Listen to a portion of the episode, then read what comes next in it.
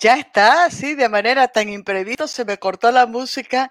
Estaba yo eh, absorta en esa melodía tan, tan hermosa que es eh, instrumental, en este caso la interpretación de Alma Cruceña, de Raúl Otero Reyes, la música de Jorge Luna, y esa guitarra es la de Piraí Vaca, que eh, le pedí permiso a Piraí, le dije, quiero tenerla, estas notas al comienzo de mi segunda charla sobre historia cruceña con Paula Peña. Así que ahí estaban las notas, pero se me pensé que iba a durar un poquito más, me quedé sorprendida. Disculpa, Miguelito, eh, Paula también, que ya están preparados para esta conversación. Primero, bueno, un saludo a toda la gente, eh, a la gente que nos ha acompañado ayer, anoche, que estaba súper entusiasmada. Miguel ha podido acompañar la cantidad de comentarios, la cantidad de veces que se ha compartido la, conversación de anoche y algo muy sorprendente, casi hemos estado dos horas por diez minutos, no fueron dos horas en la primera jornada y eh, la gente que estaba eh, la hallaba todavía poco, ¿no? Hubiera querido que, siguiéramos, pero creo que era un momento oportuno, es un tiempo este, oportuno, tampoco podemos agotar todo en una sola conversación. Así que eh, también siempre se dice que mejor es que falte a que sobre, ¿no? Mejor es que la gente se quede con ese gustito de que, de que faltó, de que hubiera querido más y que no se hubiera aburrido con dos horas, aunque eh, Miguel, que ha acompañado eh, uno a uno los comentarios, puede dar fe de lo que voy a decir. yo creo que tiene mucho que ver también con la capacidad eh, de, oratoria, la forma en cómo Paula Peña, nuestra historiadora, va narrando los hechos que nos cautiva y nos hace este súper llevadero que ni nos damos cuenta que han pasado las horas. Pero bueno, estamos en esta segunda jornada. Anoche eran las características de la gobernación de Santa Cruz de la Sierra en, la, época de la colonia y ahora esta noche vamos a hablar de eh, Santa Cruz de la gobernación a lo que ya fue el nacimiento de la República de Bolivia. Mañana no se olviden que tenemos una tercera eh, jornada, ya va a ser de 1920 eh, a 2020, todo ese periodo. Pero hoy nos vamos a concentrar en este gran salto y cuánto significó o cómo fue cómo vivió Santa Cruz eh, este paso en la historia. Muy buenas noches, querida Paula, como siempre. Muchas gracias a la directora del Museo de Historia de la Universidad Autónoma, Gabriel René Moreno, por regalarnos estas horas valiosas para hablar de nuestra historia. No, Maggie, la agradecida soy yo por la paciencia de la gente que le gusta conocer un poquito de lo suyo y por supuesto siempre dispuesta a hablar este, y bueno, para que nos podamos entender un poquito y que no repitamos algunos errores que ya hemos, eh, nos ha pasado en el pasado y a veces cuando uno estudia ese periodo dice, pero si es lo mismo que está pasando ahora y, no, no nos damos cuenta, ¿no? Que deberíamos tratar de, eh, de aprender un poquito para seguir yendo hacia adelante. Así que metámosle de entrada, eh, la, la, jornada de ayer ha sido espectacular muchas cosas que yo no sabía, las he aprendido, he tomado nota de todo, así que estoy lista con mi cuadernito, con mi, con mi mango, eh, lista para seguir tomando apuntes en esta maravillosa eh, charla, que es un aprendizaje para nosotros sobre nuestra historia. Muy bien, Maggie. El día de hoy vamos a hablar Santa Cruz eh, entre 1825 y 1925 eh, y de gobernación a departamento. Ayer habíamos hablado de las características de la gobernación de Santa Cruz de la Sierra.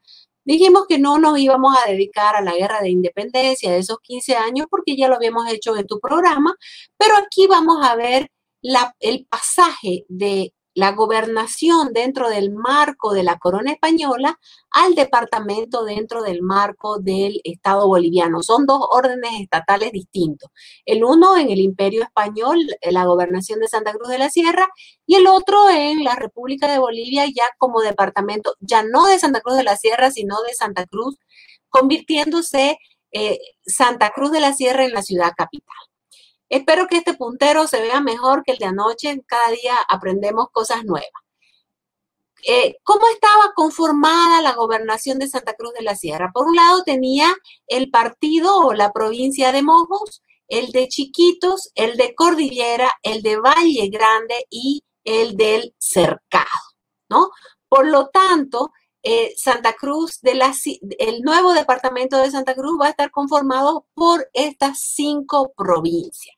Esas van a ser las cinco provincias madres que van a dar origen a nuestro departamento. En este mapa se puede también identificar el territorio que eh, dio Santa Cruz de la Sierra al reciente creado Estado boliviano, ¿no? Acá dice el Alto Perú, eso es lo que corresponde a los departamentos de La Paz, de Oruro, de Cochabamba, de Potosí y eh, todo lo que es el litoral pertenecía a Potosí y de eh, Tarija cuando se incorpora a Bolivia.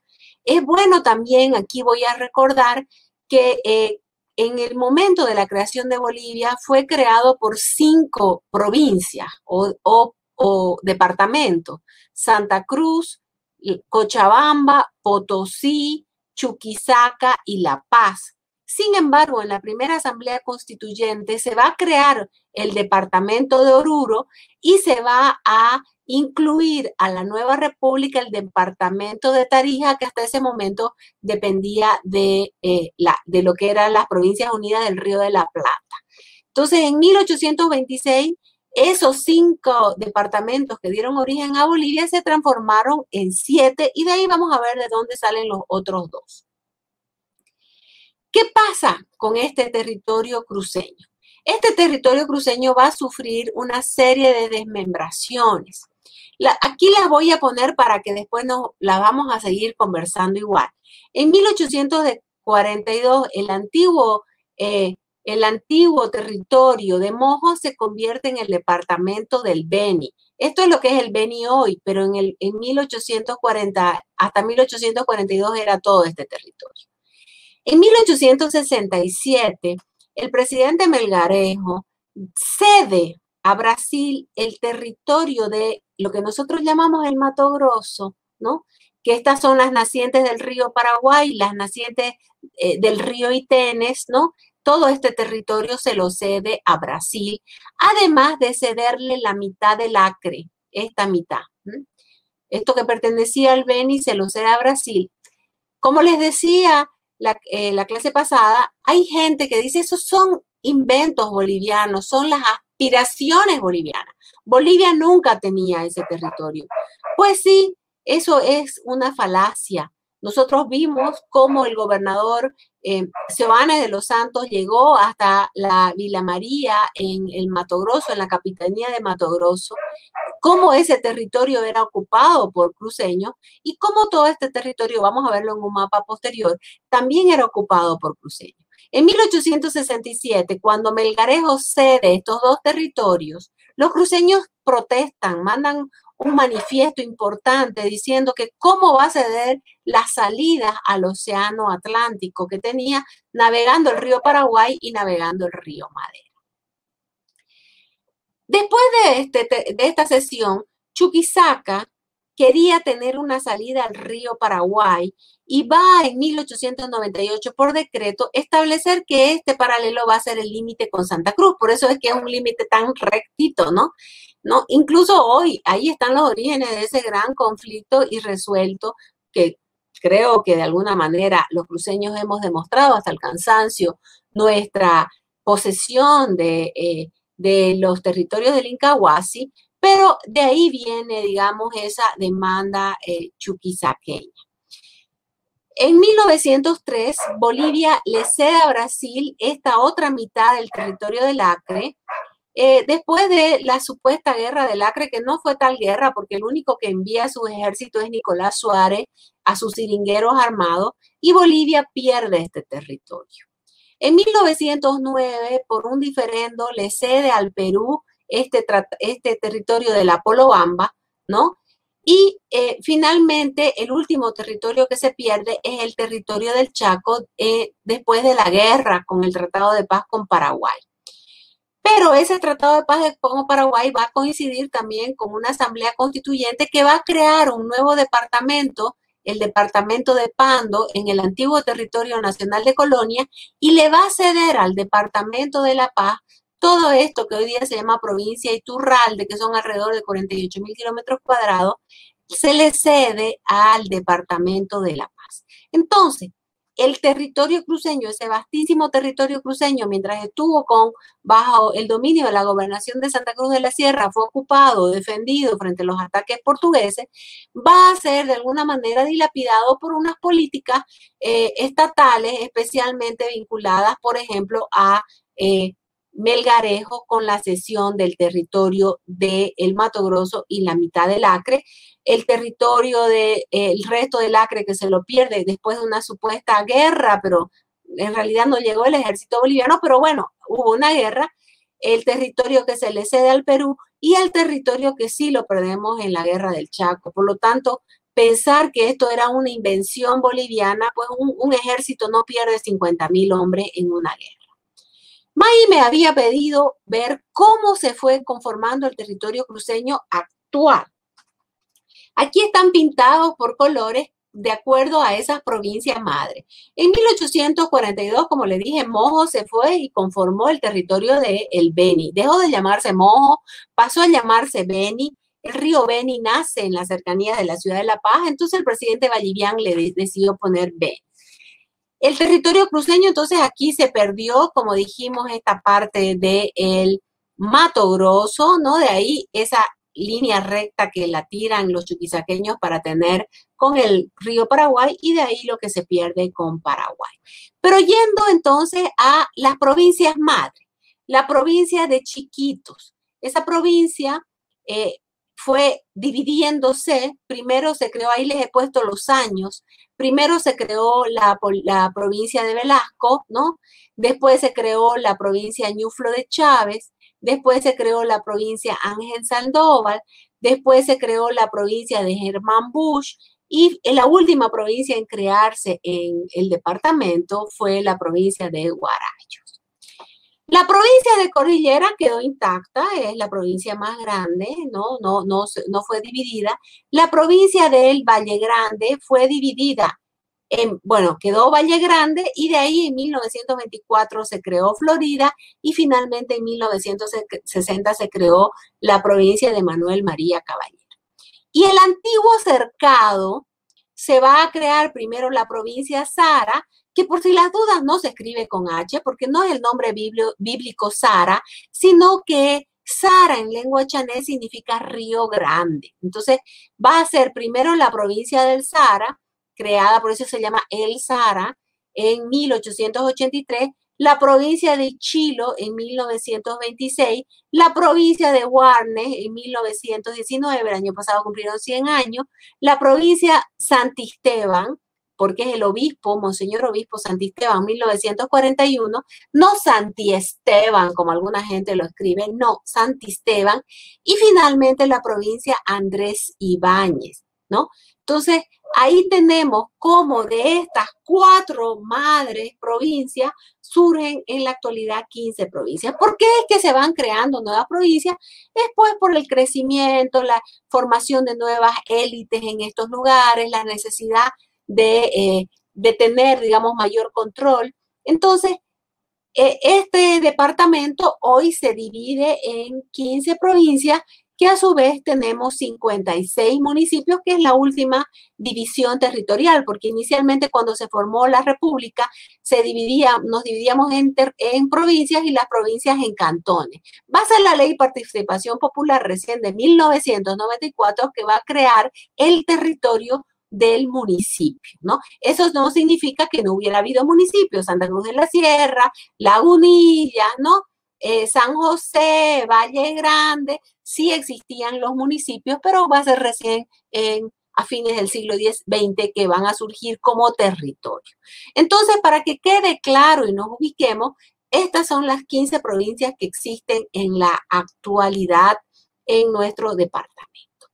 Hecha esta aclaración, que fue eh, una petición de Maggie, pues ella es la dueña del programa, así que hemos, esperamos haber satisfecho eh, la solicitud de Maggie. Muy bien. Ahora vamos a ver cuáles son las características de eh, Santa Cruz entre, eh, entre 1825 y 1925, pero vamos a hacer un corte en 1860. En 1825, eh, Sucre, después de que se proclama la independencia el 14 de febrero de 1825, Sucre eh, nombra al primer presidente del departamento, que era Videla, José Videla, él, era, era, un mendocino, venía de, de, Mendoza, Argentina, pertenecía al Ejército Libertador y lo manda a Santa Cruz para organizar las elecciones de los diputados que van a representar a Santa Cruz en eh, van a representar a Santa Cruz en eh, la Asamblea Deliberante. Esa elección de diputados, alguna gente dice, ay, los traidores. Yo le pido a toda la población, dejemos de acusarnos de traidores porque es muy feo y más cuando no tenemos claro eh, en qué contexto, porque una cosa es el siglo XXI, el 2020, y otra cosa es la Santa Cruz de 1825, ¿qué pasaba ahí? Entonces, el decreto de, Sucre exigía eh, nombrar diputados por cada una de las provincias, digamos, del departamento de Santa Cruz. Sin embargo, no se pudo elegir los representantes de las cinco provincias. Solo se logró elegir los representantes de Santa Cruz de la Sierra y de Valle Grande. No se pudo elegir de Mojos. De chiquito se eh, había elegido y efectivamente va a llegar tarde, pero va a llegar a la Asamblea Deliberante el señor Justiniano, y de Cordillera no se va a elegir porque la mayoría que habitaba en Cordillera eran los indígenas chiriguanae, y para elegir, para ser elector, había que ser hombre mayor de edad y eh, eh, saber leer y escribir. Pero ¿qué es lo importante? ¿Qué es lo que quiero destacar aquí? Los dos diputados electos, eh, Antonio Vicente Seoane y Manuel y, y Antonio Caballero, se van a ir a Sucre o a La Plata, a Charcas, a esa asamblea deliberante. Sin embargo, ellos no se van solo con sus ideas.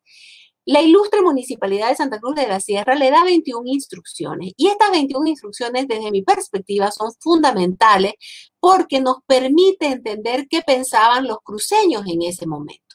Entonces esas instrucciones son 21 son, digamos, lineamientos a seguir en el que habla la necesidad de no desmembrar el territorio, ¿no? Que después, por supuesto, Vallivian va a crear el Beni y, va a romper ese, ese espacio geohistórico que habían construido por 250 años los cruceños, ¿no? Era mantener el territorio. Otro elemento importante era apostar por la democracia, la división de poderes, la proclamación de una constitución, un hombre, un voto. En términos económicos, planteaban ya el libre comercio, romper con el monopolio español. Yo ayer había dicho que una de las cosas importantes de Santa Cruz era su capacidad de, eh, de acabar con los obstáculos que el contexto le ponía. Entonces, ellos ya están pidiendo libre comercio, quieren negociar, eh, eh, poder vender sus productos y comprar productos con los países vecinos, en este caso eh, el imperio de Brasil, porque ya se había independizado, con el Paraguay, con las Provincias Unidas, ¿no? Con Uruguay.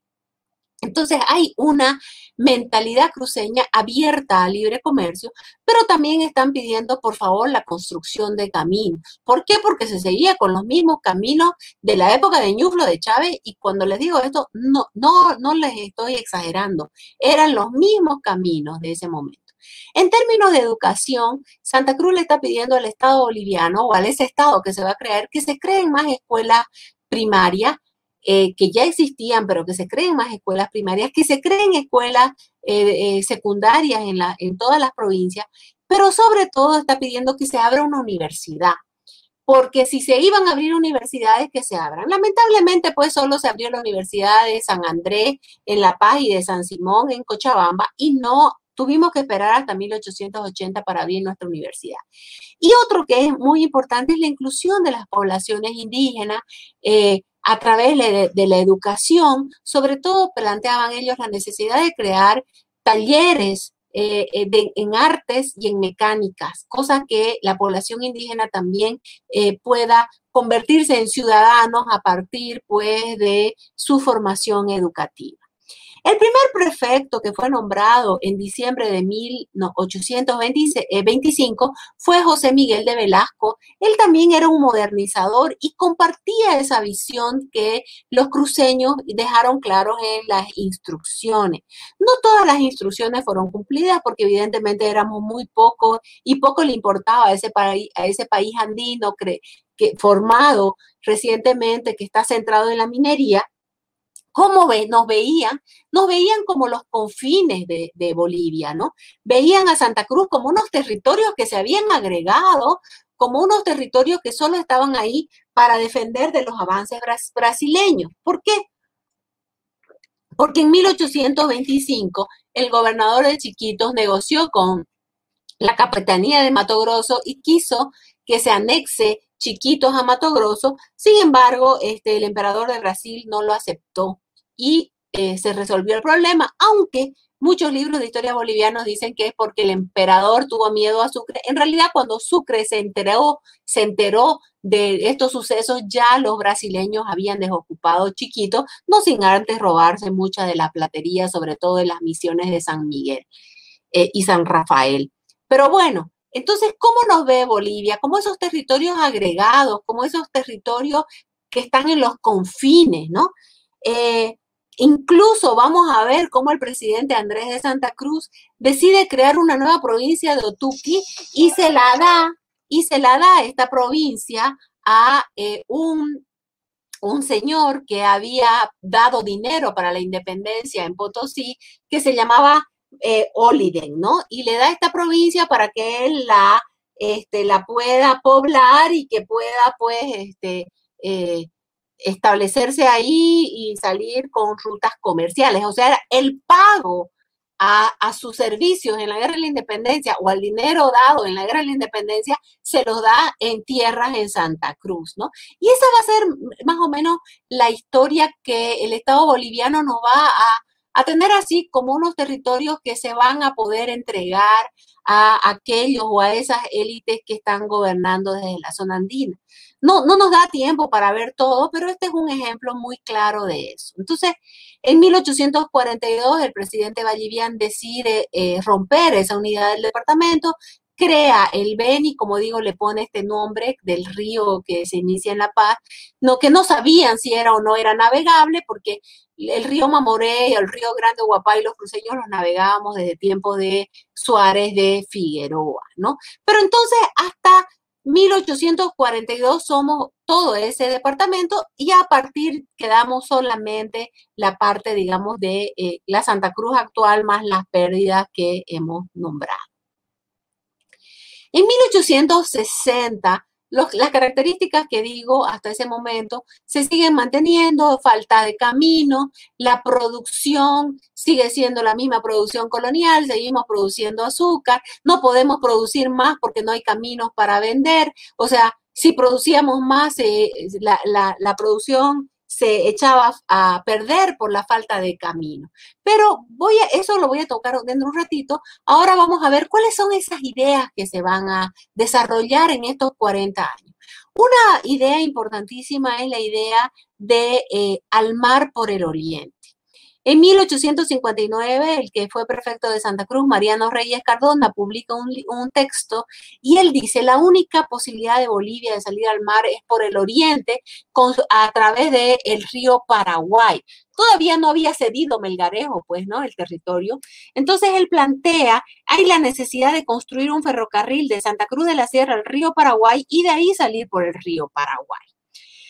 Incluso este señor Mariano Reyes Cardona se va a Brasil, crea su empresa de una sociedad anónima con vende acciones aquí, va a hablar en Brasil con el famoso varón de Mauá, que era el, el que había construido todos los ferrocarriles en Brasil, pero bueno, no tiene ningún impacto porque el Estado está muy vinculado al Pacífico, ¿no? Pese a que Bolivia solo salía eh, por el puerto de Arica, que en ese momento le pertenecía al Perú, ahora le pertenece a Chile, pero en ese momento le pertenecía a Perú, nunca usamos el puerto de Cobija. Esta gente ya está planteando tenemos que pagar impuestos por salir por un puerto peruano, está la cordillera, ¿por qué no salimos por donde van nuestras aguas? Bolivia debe seguir la, la ruta de sus aguas y sus aguas van al Atlántico. Entonces, esa idea se va a quedar fijada en los cruceños, ¿no?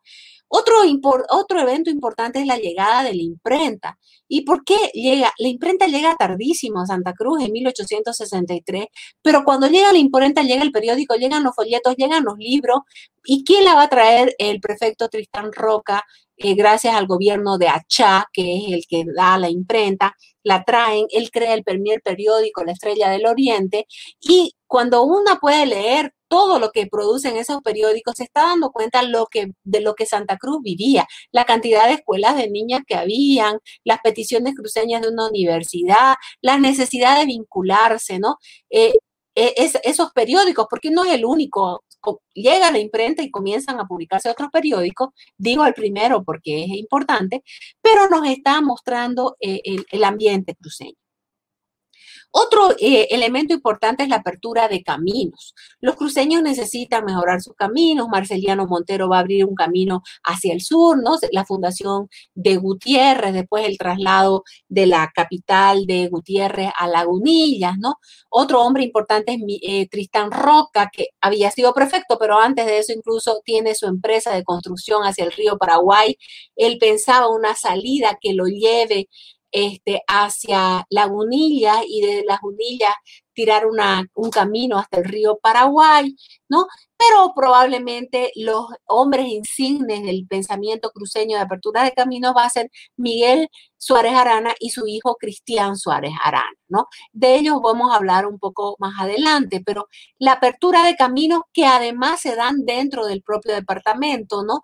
Que van a vincular hacia el norte cruceño, esas, a, a, a esas provincias que hablamos, hacia la sierra, hacia el resto de Bolivia, ¿no? Hacia Chiquito se van a mejorar los caminos que existían, porque existía un camino del norte, que es el que le mostré ayer, que va que es el mismo que hoy día va, ¿no? De Santa Cruz hasta Los Proros y de ahí San Javier, Concepción, eh, San Ignacio y el camino que va en línea recta hasta San José, que es el camino del sur. Pero también los cruceños están pidiendo, vivimos en plena revolución industrial, están pidiendo nuevas tecnologías y le piden al gobierno que les eh, baje los impuestos para que ellos puedan importar por sus propios recursos máquinas a vapor.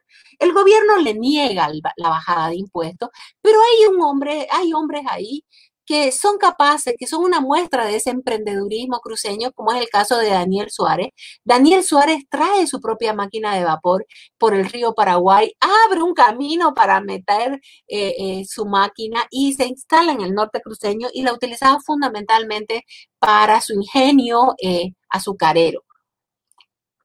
Pero en 1875 él ya tiene una máquina a vapor. Y otro que van a traer la máquina a vapor son los hermanos Chávez, que la van a traer a la ciudad de Santa Cruz de la Sierra, la van a instalar en lo que hoy se llama máquina vieja, y ellos van a traer una máquina a vapor y cambia la vida de los cruceños. Vas a poder moler el maíz, pelar el arroz, hasta hielo se podía hacer. Imagínense esto va a revolucionar lo que era la vida cotidiana en Santa Cruz de la Sierra y en Santa Cruz también, ¿no?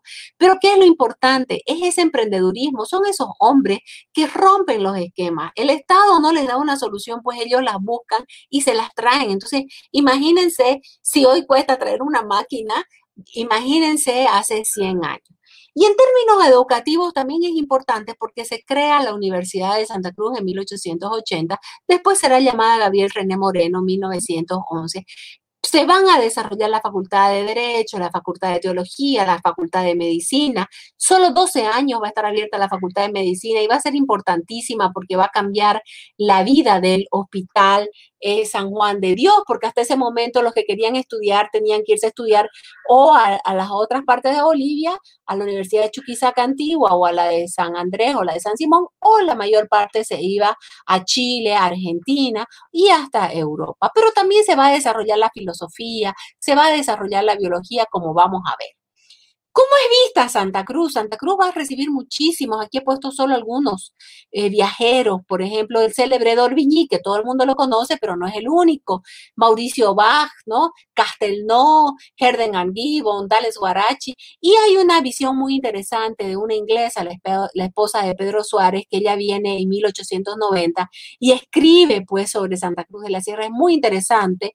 Miguel conoce un texto que hemos publicado sobre el carnaval, porque ella hace una descripción descripción del carnaval y a mí me gustó mucho porque todas las otras descripciones son de hombres. Esta es la primera descripción de una mujer, ¿no? Luigi Balsán, solo por nombrar algunos, ¿no? Ellos como ven esa Santa Cruz que eh, hospitalaria, pero a su vez dice, toman agua de, de unas tinajas, les parece horrible el agua, no entienden cómo no hayan puentes en el Río Grande, digamos, ¿no? Este, son gente que va a visitar Santa Cruz, pero también tenemos eh, una visión local que es el diario de fe de Feliciana Rodríguez Coelho, que muy eh, acertadamente la publicó el gobierno municipal de Santa Cruz de la Sierra.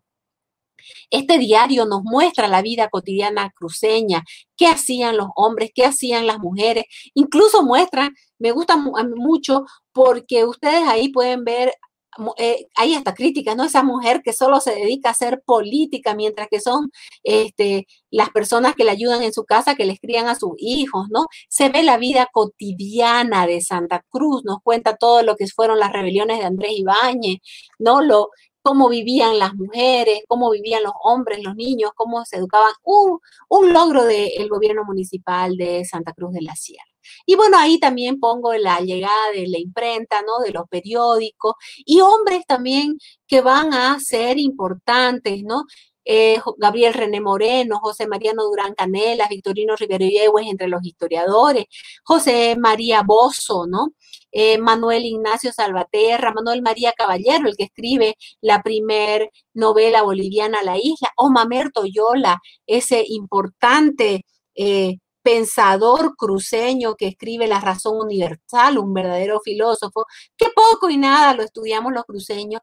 Y cuando yo veo las clases de filosofía que dan, no enseñan a ninguno de los filósofos cruceños, ni del siglo XIX ni del siglo XX, ¿no? Se desarrolla la biología, la geografía. Rafael Peña publica La flora cruceña, ese libro tan fundamental para poder conocer toda nuestra flora nativa. O Miguel Antonio Ruiz, también un hombre muy estudioso de la geografía y de la biología, pero también es importante que era una sociedad educada porque había eh, escuelas primarias, secundarias, de mujeres, de hombres, incluso antes de que se habla la universidad, en Santa Cruz habían universidades privadas donde se daban los tres primeros años de los cursos universitarios. Y para ese dato les traigo del censo de 1880. La ciudad de Santa Cruz de la Sierra tenía 10.288 habitantes, el 50% este, de los hombres sabe leer y escribir y el 30% de las mujeres saben leer y escribir, lo cual es un porcentaje muy alto para el siglo XIX. Y solo para que vean, habían 2.279 eh, eh, niños, ¿no? Está eh, más del 20% de la población niños, habían escolares, son los de primaria, estudiantes los de secundaria. en estos censos podemos evidenciar que el 51% de la población cruceña era menor de, eh, de edad, digamos, menor de 21 años, que en ese momento era la mayoría de edad.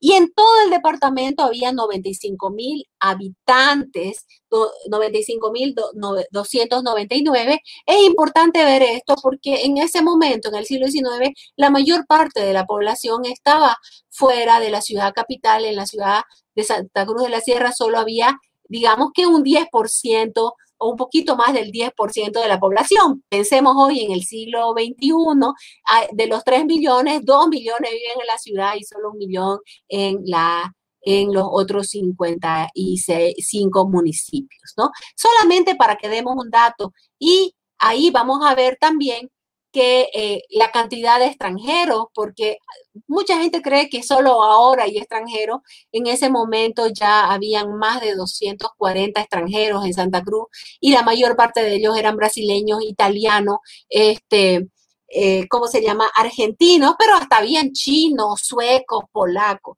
Y en ese censo está muy bien descrito. En este periodo también la situación política, eh, muchos dicen, ay, en Santa Cruz no pasaba nada, ahí solo se hacía chancaca, ¿no? Allá los cruceños no, eso no es verdad. En Santa Cruz había una actividad política importante, que ese relato que nos hacen creer que no habían, ¿no? Sí habían una actividad política importante, los prefectos tenían este, unos poderes eh, interesante. Vemos la correspondencia con, por ejemplo, eh, los gobernadores de Mato Grosso, ¿no? O sea, el prefecto tenía eh, un, valor importante, o prefectos como Tristán Roca, que solo fueron un poco más de un año prefecto y cambió la ciudad. Tristán Roca fue un hombre el que creó la bandera, él dictó un reglamento para los trabajadores rurales, eh, estableció escuelas técnicas para la gente en el campo. O sea, Hubo gente así muy brillante, estoy nombrando a Tristán Roca porque injustamente lo tenemos olvidado en una callecita de dos cuadras, pero es un hombre realmente interesante y no solamente en, en Santa Cruz, en Bolivia, sino también en toda América. Él estuvo en Paraguay, pero bueno, no es nuestro tema. Otro tema fundamental es el tema del federalismo. El federalismo fue debatido en Bolivia desde 1826. Desde la primera asamblea constituyente se planteó la necesidad del federalismo, como se había dado pues en los Estados Unidos, en Argentina, ¿no?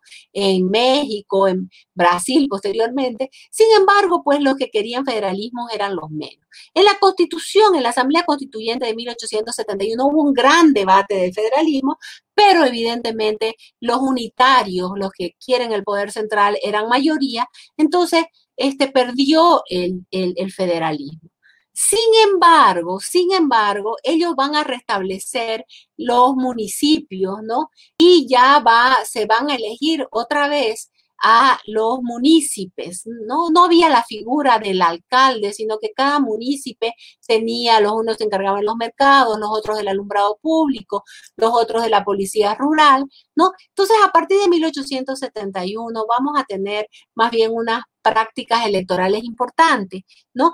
En Santa Cruz van a haber partidos políticos que no se llaman partidos, se llaman clubes. El Club Igualitario de Andrés Ibáñez, el Club Democrático, el Club de la Libertad, o sea, eso de creer que aquí no había tampoco es cierto, ¿no? Entonces, en este marco se da el levantamiento de Andrés Ibáñez. Él tenía su propio club, el Club Igualitario. Ellos habían ganado las elecciones municipales desde 1872, estuvieron hasta 1878 eh, eh, dominando el municipio cruceño. Andrés Ibáñez había ganado las elecciones también, ¿no? Este, en el diputado por Santa Cruz. Yo aquí quiero destacar algo. ¿Y por qué le mostré el anterior censo? En el anterior censo vemos que el 50% de los varones eh, sabía leer y escribir. ¿Qué establecía la constitución boliviana? ¿Quiénes votan? Hombres mayores de edad que sepan leer y escribir, que tuvieran rentas provenientes de su trabajo y no de los servicios personales.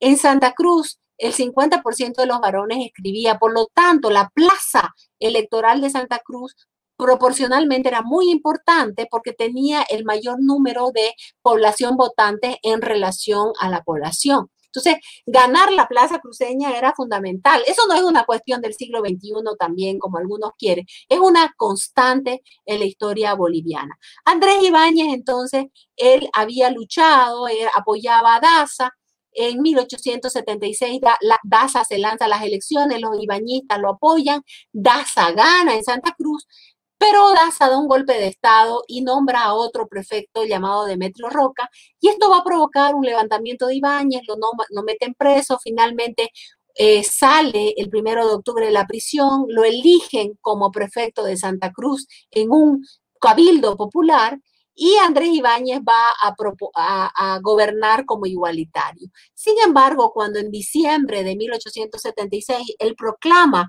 el federalismo, es en ese momento que el presidente Daza manda al Ejército Nacional y el Ejército Nacional lo persigue y finalmente lo fusila el primero de mayo de 1877 en la frontera con Brasil. Sin embargo, las ideas federales pudieron matar a Ibáñez, pero no mataron las ideas federales. Las ideas federales siguieron vigentes, los cruceños seguían luchando eh, por el federalismo. Eso de que alguien dice, ah, Andrés Ibáñez era comunista, es una invención creada por el MAS. Incluso la prensa de fuera de, Santa Cruz le decían el Washington cruceño, y Andrés Ibáñez decía que la pobreza cruceña se debía a la forma centralista de gobierno, ¿no? Esa forma tiránica de gobierno. Además, tengo aquí que dar un dato económico que lo vamos a ver después.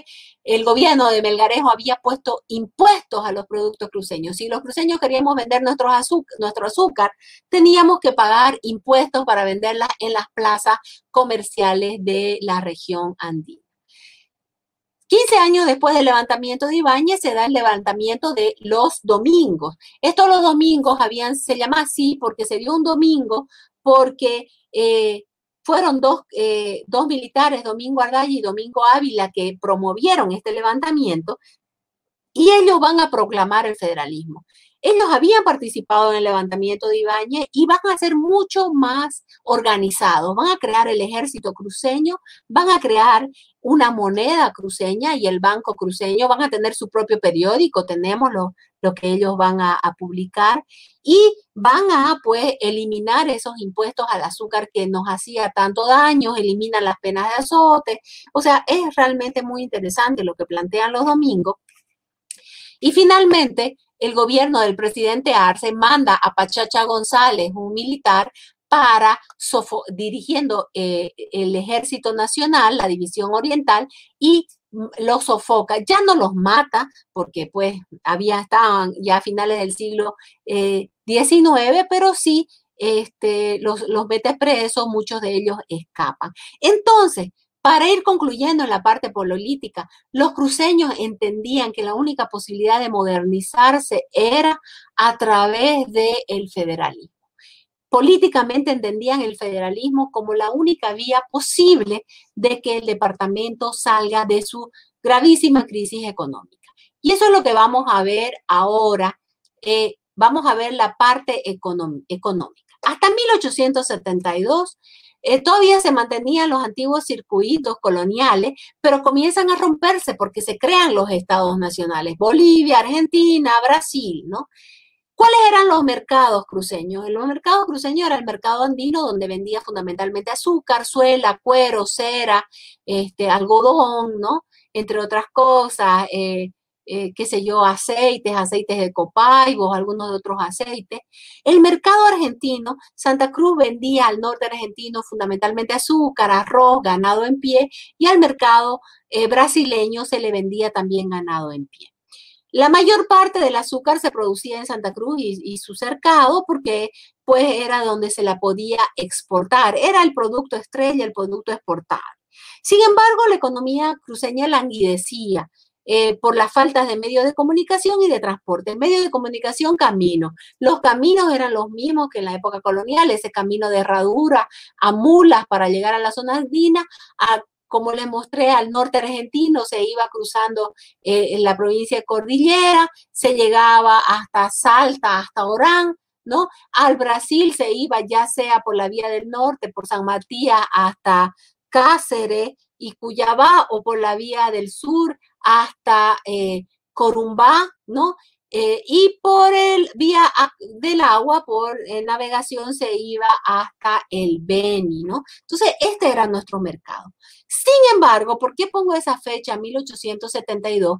Porque en 1872 el Estado boliviano decreta la economía de libre cambio y, la apertura de fronteras. Entonces comienzan a entrar todos los productos chilenos, peruanos, y Santa Cruz va a perder esa, eh, la venta de del azúcar a la zona andina. ¿Por qué? Porque el azúcar que llegaba de Perú llegaba en ferrocarril, era un azúcar blanca, mientras nuestra azúcar era azúcar morena, molida en trapiche, los otros tenían ingenios a vapor, ¿no? Entonces va a haber realmente una crisis económica. Sin embargo, aquí quiero destacar ese proceso innovador cruceño. Cuando los cruceños se dan cuenta que no pueden seguir vendiendo su azúcar, van a decidir producir alcohol porque el alcohol como el azúcar salen de la caña de azúcar y van a llegar a los mercados andinos vendiendo alcohol. Eso me parece interesantísimo destacar de, eh, los empresarios cruceños.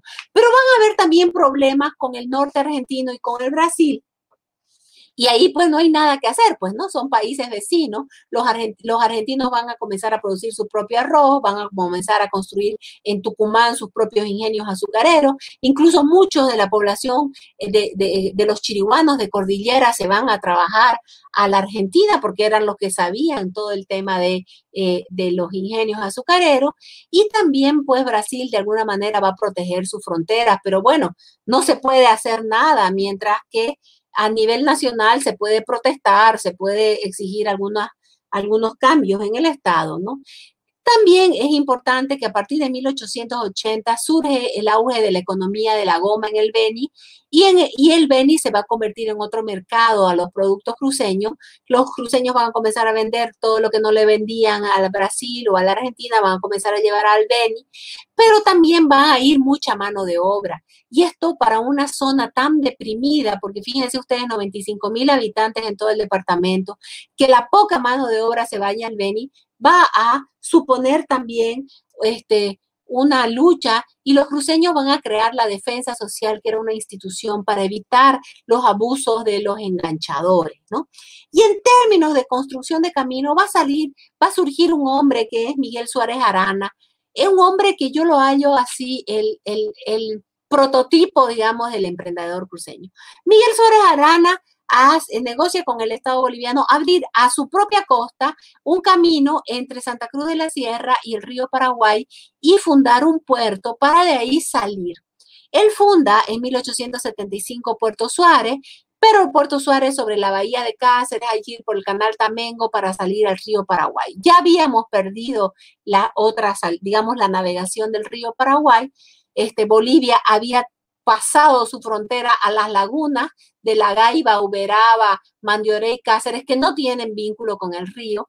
Entonces Miguel Suárez Arana construye este, este camino, que era un camino que ya existía, pero lo abre, ¿no? Lo hace eh, mejor y construye el puerto y establece una línea de vapores para salir hacia Buenos Aires, ¿no? Pasando por Asunción. Miguel Suárez Arana lo hace con sus propios medios, él va a crear su propia sociedad de acciones, vende acciones y paralelamente, esto es interesantísimo, el Estado boliviano financia otras expediciones. Por ejemplo, había financiado la de Magariño, que era abrir una salida por el río Paraguay, había financiado la de Daniel Campos también por el río Paraguay, había financiado con 10 millones la de Charch allá por el Mamoré, mientras que este hombre tenía que reunir y vender acciones eh, de su empresa, la empresa nacional de Bolivia, había creado otra subempresa. En 1885, Miguel Suárez Arana abre, funda un nuevo puerto sobre la, en la barranca de los Chamachocos, cerca del río, eh, eh, cerca de la Bahía Negra. Ya permítanme, voy a mostrar aquí un mapa para que nos ubiquemos, ¿no? Entonces, como les decía, este señor, Miguel Suárez Arana, funda primero Puerto Suárez, diez años después funda Puerto Pacheco, cerca de la Bahía Negra, que ya estaba bien en el río Paraguay. Sin embargo, el mismo año que él funda Puerto Pacheco, el gobierno boliviano que hace le nacionaliza la empresa nacional de Bolivia. Le nacionaliza la carretera que él había construido entre Santa Cruz, San José, Santiago, Puerto Suárez, y, además tenía que abrir unos caminos entre Santiago, Puerto Pacheco, Santiago hasta Lagunilla. Le nacionaliza su empresa, Mari. le nacionaliza el Puerto Suárez, que pasa a ser administración del Estado boliviano, y le nacionaliza Puerto Pacheco con unas políticas poco entendibles ¿Qué, ¿Qué, hace con este Puerto Pacheco? Puerto Pacheco va a depender de, el consul, de la Embajada de Bolivia en Paraguay como si desde Asunción pudieran eh, administrarlo. Ahí estaba Isaac Tamayo, el padre de, Fran, de Franz Tamayo. Entonces, pues ni lo pueden administrar. Dos años después, los paraguayos lo ocupan y definitivamente en 1888 Paraguay ocupa Puerto Pacheco y se queda con Puerto Pacheco para siempre, porque el gobierno boliviano en el occidente poco podía hacer. No habían camino, no había cómo llegar, ¿no? Todos los intentos eran salir por el Pircomayo hasta el río Paraguay, ¿no? Salir desde estas partes hasta el río Paraguay. Y bueno, finalmente, como dice Suárez Arana, va a quedar para el futuro que el único camino abierto va a ser el que él abrió y el único puerto que valió va a ser el puerto que él construyó, Puerto Suárez, ¿no? Pero quiero decir, es el emprendedor cruceño porque lo hace a su propio costo, con sus propios recursos y el Estado ni bien lo termina, lo nacionaliza, ¿no? Como les voy a repetir, el camino San José, Santiago, Puerto Suárez, su hijo va a abrir Puerto Pacheco, Santiago, Santiago pasa por La Salina y llega hasta Lagunilla, su objetivo era llegar hasta Sucre, ¿no? Él va a fundar un puerto aquí en La Gaiba, que posteriormente Boland lo va a fundar también en 1901.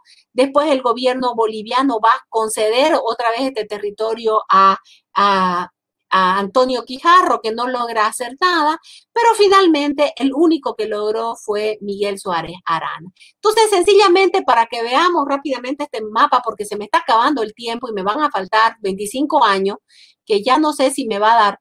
Eh, Aquí vemos todas las barracas gomeras de los cruceños que una vez cede Melgarejo esta parte, tienen que o comprar los territorios a Brasil o, o volverse a Bolivia. Muy bien.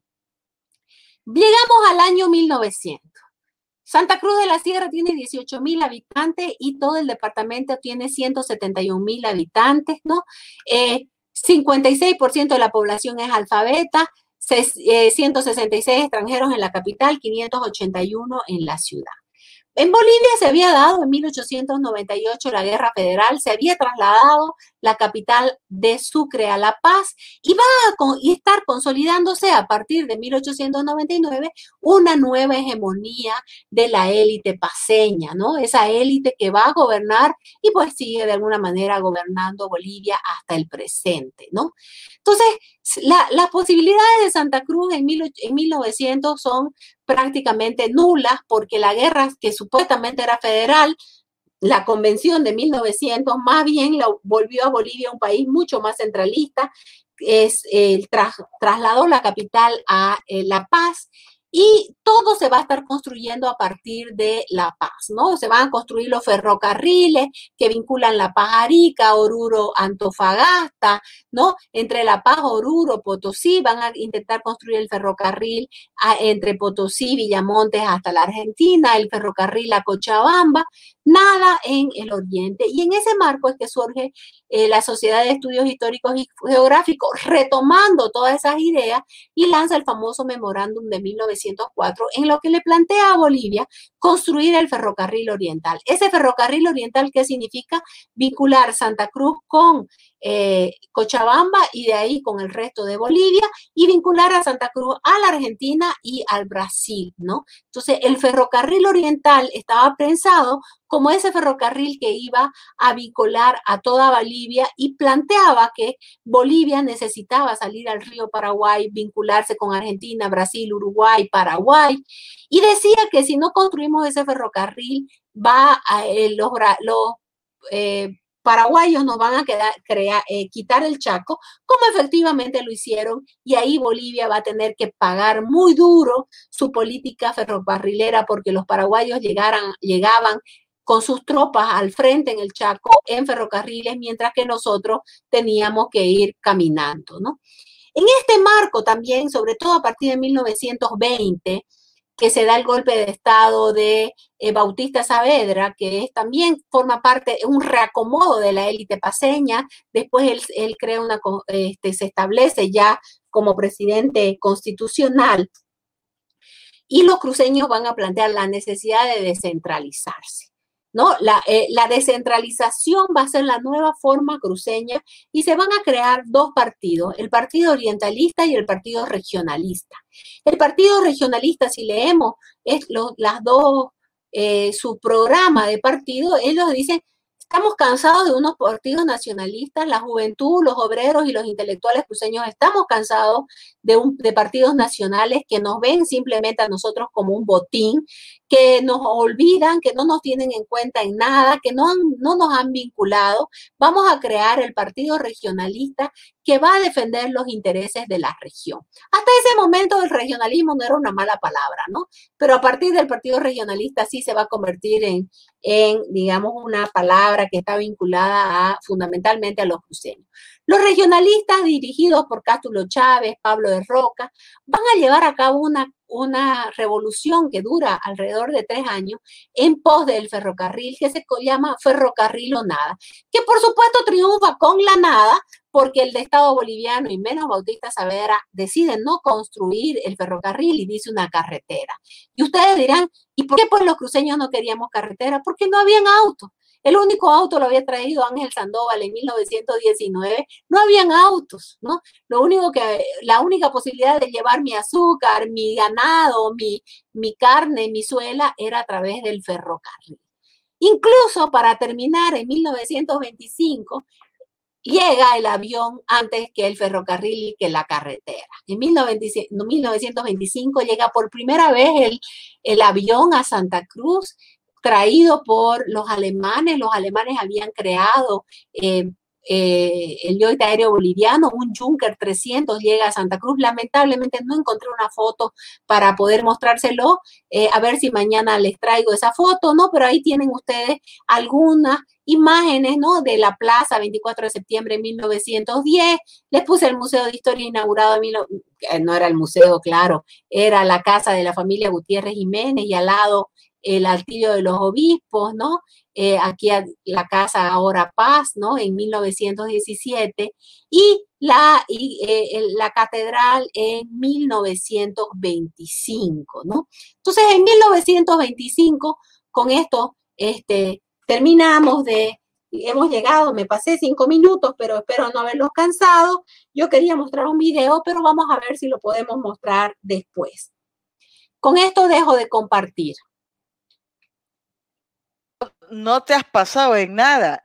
Nosotros tenemos una, referencia de, hora, pero la gran ventaja, y lo hemos visto ayer, qué, qué maravilla de experiencia, es que como no estamos en un medio de comunicación donde el tiempo es, jodidísimo, ¿no? Estamos en este momento en, en, en, la libertad de poder aprovechar el tiempo. Es más, yo me quedo con, con sabor a poco, me quedo con ganas de saber muchos más detalles, pero estoy realmente eh, eh, impresionada. Me gusta, me gusta que eh, no me canso, que siempre me sorprendo, pese a que cuántas veces le habré entrevistado a Paula, cuántas veces habremos conversado, y sin embargo, cada vez, Paula, que te traigo a, conversar con nosotros, parece que es la primera vez. Y es más, te quiero decir, em, me está diciendo, este, Victoria Parada, sí, por favor que se explaye todo lo que quiere y lo que necesite. Anecita Razola ya me había escrito que siga a Maggie Porfis. Le voy a pedir a, mi querido Miguelito, Miguel Ángel Sousa, que está aquí, eh, somos un equipo, que vaya compartiendo, por favor, hay muchos mensajes súper interesantes. ¿Y por qué me gustan estos mensajes? Porque eh, nos están dando pauta que estamos haciendo lo correcto, Paula no se está aburriendo la gente, eso te lo puedo asegurar. Eh, Miguel, por favor, vos sabes que estás en la libertad también de intervenir, está un poco calladito ahí, pero me, quedo con, no sé por dónde comenzar. Eh, voy a hablar antes del memorándum eh, de 1904, que es lo que ha marcado muchísimo la historia. Mucha gente no lo conoce. Y me voy a acordar que nosotros tal vez fuimos los primeros después de mucho tiempo, en reproducir en lo que era el semanario número uno, Gerson y yo, el memorándum eh, extenso, ¿no? Literal, completo, y fue un éxito. Estoy hablando de 2003, ¿no? Mucha gente no lo conocía. Nosotros llegamos precisamente este, eh, a través de, de, un dato que nos habías dado vos, Paula, no sé ni si te acordarás, pero me parece que ese es un hito interesante y lo que me, ha gustado mucho es saber cómo llegamos al memorándum de 1904, ¿no?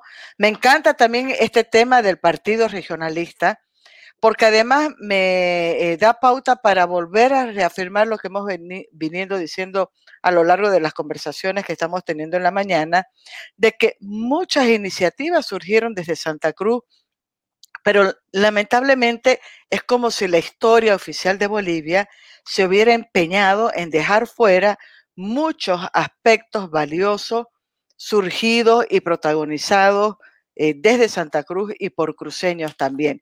Eh, pero, eh, como te digo, tengo tantas cosas, algo que me llama también poderosamente la atención y por eso creo que era importante esta primera parte que hiciste explicándonos cómo nacieron las cinco provincias, cómo después todo el territorio que era inicialmente del departamento de Santa Cruz se va desmembrando, cómo era utilizado como una manera de, cambio en realidad, de compra y venta, ¿no?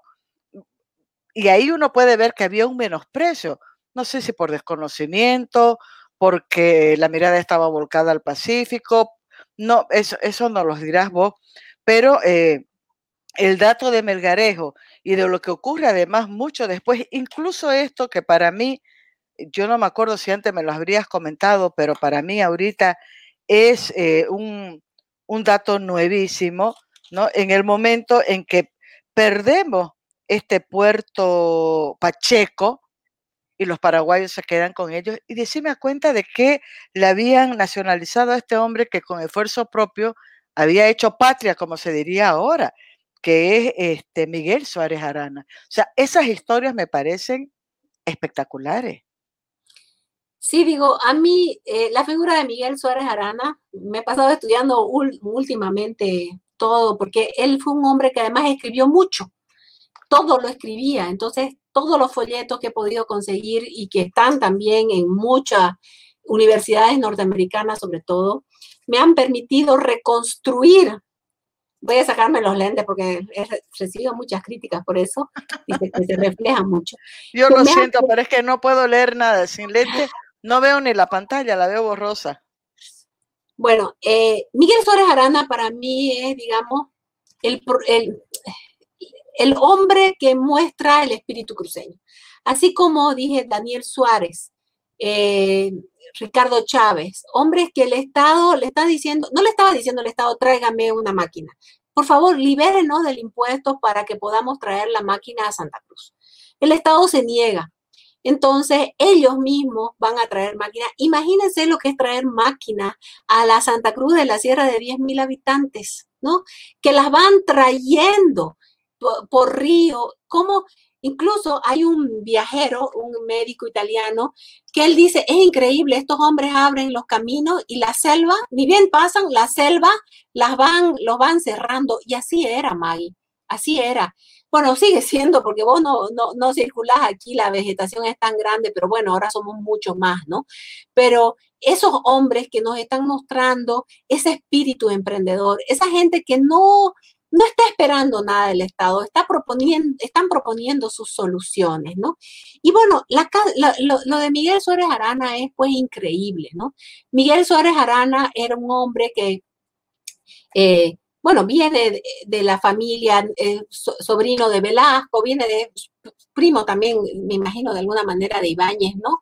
este, de Andrés Ibáñez, él es un emprendedor, abre el camino al río Paraguay. No es que antes no estuviera, había un camino, pero él lo abre, lo ensancha, establecen las pascanas. Por eso es que quería saber si podemos ver ese video. No sé, Miguel, usted me dirá después. he visto que está eh, el, ingeniero Jorge Landívar Roca. Eh, es su familia hizo parte, es, ese video en honor a Amelia Toledo Roca. Es una producción excepcional. Yo felicito a la familia Landiva Roca por este trabajo. Este, pero ¿por qué me gusta que veamos ese video? Para que veamos lo que era la Santa Cruz de ese momento. Entonces, Miguel Suárez Arana abre ese camino, funda Puerto Suárez, va, compra vapores, se va, a eh, va a la Argentina, se compra dos vapores, se trae navegantes, gente que tenga pues conocimiento para sacar la producción. Hay un comercio importantísimo eh, de, los cruceños que van y vienen, ¿no? Este, había antes, pero ya Miguel Suárez Arana lo va a establecer Puerto Suárez, ¿no? Posteriormente él funda Puerto Pacheco, como hemos visto en el mapa, sobre Increíble esa historia Pero es increíble, ahí hay pues la mano negra de Antonio Quijarro, que él también quería fundar. Por eso a mí no me gusta que a la, a la estación Quijarro, de pronto hoy le dicen Puerto Quijarro. Sí. Porque no sé por qué le cambiaron, pero su nombre es Estación Quijarro. Este, este, este Quijarro movió ahí su, una mano negra, digamos, un tercero interesado. ¿Qué se llamaba este Quijarro? Antonio, Antonio Quijarro. Él logró que el gobierno eh, le nacionalice la empresa nacional de Bolivia, ¿no? La nacionaliza, le quitan el puerto, le obligan a devolver porque él funda el puerto, establece el puerto, pero además de eso, él tenía que dar este, el 30% al gobierno, ¿no? Yo no voy a hablar aquí de todos los, los proyectos de colonización que, se, que, que no, no, nunca, no fueron exitosos ninguno, fue exitoso Miguel Suárez Arana. Él funda Puerto Pacheco, pero también iba a establecer colonia. Él tiene buena negociación con los ayoreos, él le dice los chamacocos o los amucos, ¿no? Eh, los ayoreos le venden sus productos, él le vende metales, no tiene una buena relación, comienza a abrir un camino que iba a vincular Puerto Pacheco con Sucre, pasando por todo ese territorio. Mucho, eh, todo esto, se quedó ahora en Paraguay. Incluso hoy los paraguayos, yo siempre lo nombro a, Bubi Mielgar, ha, mostrado cómo los paraguayos, este, ah, está ahí, cómo los paraguayos han construido ya un camino muy grande hasta la frontera sobre las sendas de Bolivia que habían construido Miguel Suárez Arana. Domingo Vargas es otro hombre, un hombre que gastó toda su fortuna abriendo el camino desde Santiago de Chiquito, porque ese era el cuartel general, hasta Puerto Pacheco, ¿no? Y dice pues este italiano, es como Sísifo, Sí, sí, fue ese mito griego de ese hombre que subía la roca y se caía y la volvía a subir incansablemente. Ese era Domingo Vargas, un hombre que abría el camino, la selva lo cerraba y el hombre abría y abría. Hombres como Domingo Vargas, como Miguel Suárez Arana, como Cristian Suárez Arana, como Tristán Roca, muestran el espíritu cruceño ese espíritu emprendedor. Así como te digo, también con, cuando se esa crisis económica profunda, vemos la capacidad de innovación. ¿Cómo poder competir con el azúcar peruano que viene molido en ingenios verdaderos? Viene eh, en tren azúcar blanco, si nuestro azúcar era un azúcar molido con ingenios estirados a bueyes, digamos, ¿no? Producida como se producía en la época colonial. Entonces, vos ahí ves cómo ellos se dan cuenta, no podemos vender azúcar, vamos a vender eh, alcohol. ¿No? Y bueno, en ese momento eh, la minería consume muchísimo alcohol, entonces comenzamos a vender alcohol. ¿Qué pasa con la suela? ¿No? Vendíamos suelas a, eh, a Cochabamba, ¿no? Este, y de ahí solo para comentar, el gobierno decide nacionalizar la producción del alcohol, ¿no? Este, vendíamos suelas a, Cochabamba, pero comienza a dejar de venderse suela, perdemos el mercado argentino, no hay que hacer porque no vamos a hacerle una huelga a los argentinos porque es otro país ni a los brasileños, pero aún así los caminos lo están habiendo los comerciantes cruceños. ¿No? Y vos lees, porque tenemos todos los informes de los prefectos, que los prefectos dicen, ese camino entre Santa Cruz y Salta lo abrieron los comerciantes cruceños, lo abren los comerciantes, no es el Estado boliviano, ¿no? El Estado boliviano, como digo, llega después a nacionalizar o a, a financiar proyectos improductivos, como pasó en el caso del río Paraguay. Entonces, importante tener en cuenta hombres como Andrés Ibáñez. ¿Por qué Andrés Ibáñez gana las elecciones? Porque la mayoría votaban y la mayoría eran artesanos. Andrés Ibáñez tiene una propuesta social importante en su club igualitario, ¿no? Y esa propuesta no le molesta al Estado boliviano, pero cuando propone el federalismo sí le molesta al Estado boliviano, ¿no? Entonces eso es importante también saber hoy nos han querido quitar la figura de Andrés Ibáñez, ¿no? Este, sobre todo el movimiento del socialismo con ese relato nos las ha querido quitar la figura de Andrés Ibáñez y creo que es importante que nosotros la recuperemos como una incluso alguien una vez me dijo, "Ay, la élite cruceña este no lo apoyó Andrés Ibáñez." Bueno, también hubo mucha élite que pudo haber apoyado al MAS, o sea, no estamos hablando del espíritu de un pueblo, ¿no? Sino eh, Andrés Ibáñez se refiere al espíritu que haya algunos este, que estaban en contra de Ibáñez, seguro, pues, ¿no? Eso es, eso es normal, digamos, ¿no? Después la revolución de los domingos que nos muestra cómo el espíritu federal sigue vigente y lo vamos a ver mañana, el espíritu de descentralizador.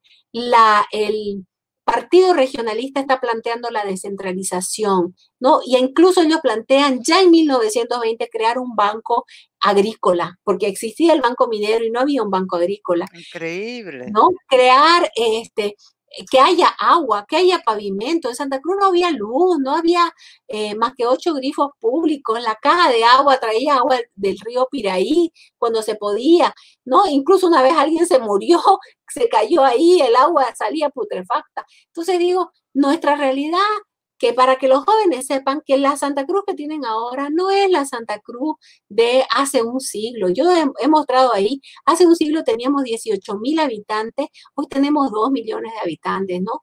Una ciudad pequeñísima, como la han visto en las fotos. Ay, pero ya me pasé. No, no, no. Eh, Sabi, Rick me dice, de lujo, Paula Peña, eh, Carmiña Talavera también.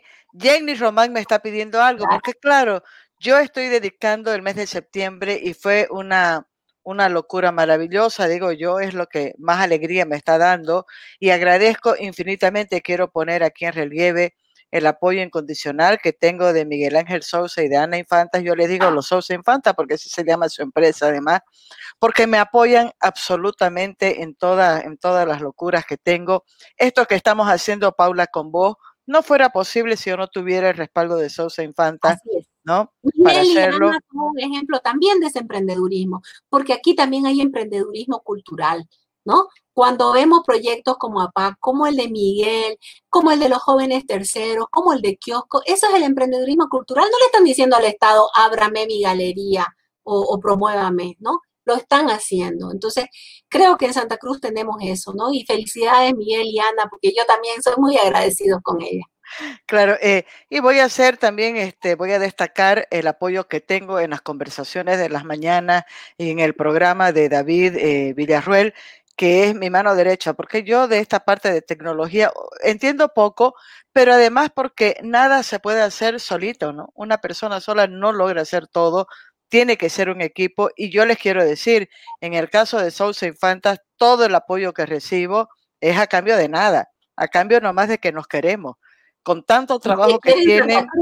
Eh, por eso yo, yo, perdón que, que me extiendo un poquito aquí, pero tengo que poner en valor porque tienen ellos una carga de trabajo muy grande y mira, yo les robo tiempo porque no es solamente las dos o dos horas y media que estamos con vos. Esto amerita un proceso de coordinación, un trabajo previo, se toma su tiempo, así que eh, pongo nuevamente en valor. Eh, tengo preguntas de gente, una de ellas que sí la, te la quiero compartir porque eh, José Loarteaga, Denise, son mis amigos que no dejan nunca de acompañarme en todo y me dicen, necesito de tus influencias para conseguir que Paula explique más sobre el proceso de adhesión de Santa Cruz a Bolivia.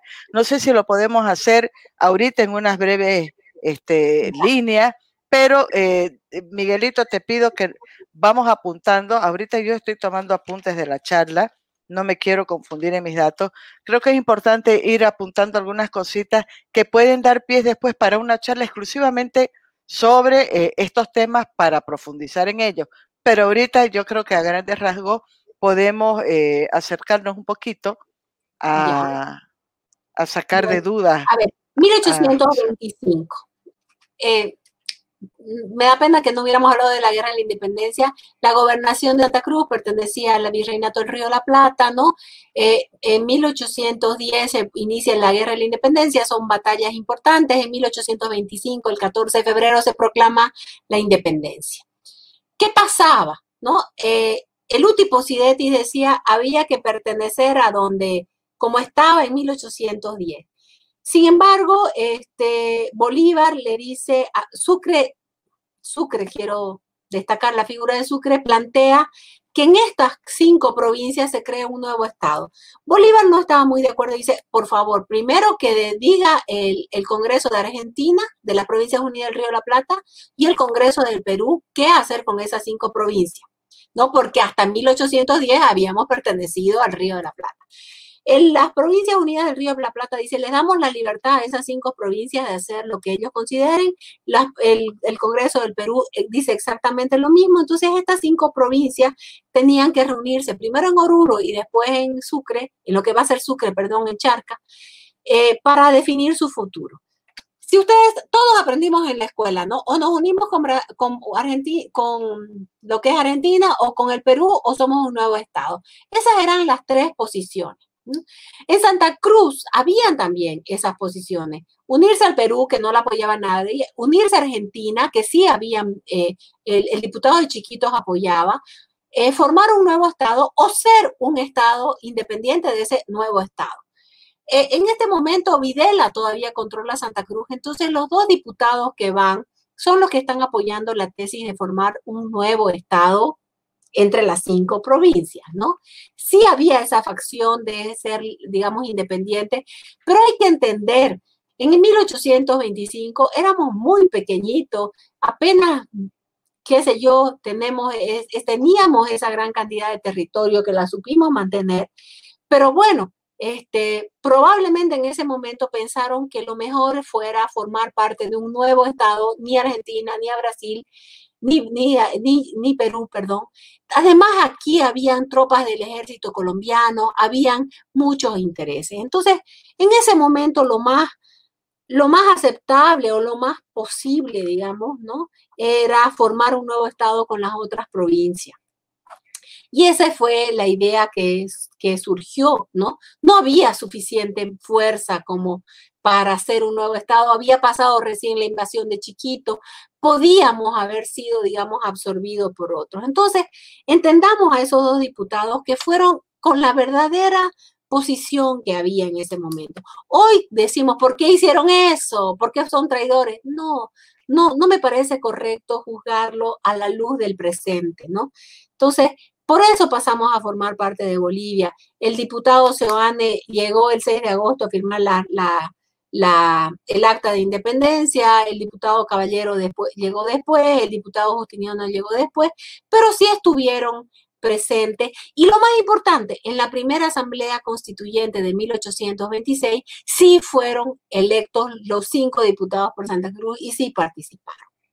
Yo creo que aquí es importante traer a colación eh, algo que ya comentamos anoche, Paula, en la conversación, en la primera que hemos tenido de tres, mañana tenemos una más, que es eh, lo que Juan Carlos Urenda reflexionaba en la introducción de su primer libro sobre las autonomías departamentales, publicado en 1987, producto además de una tesis, ¿no?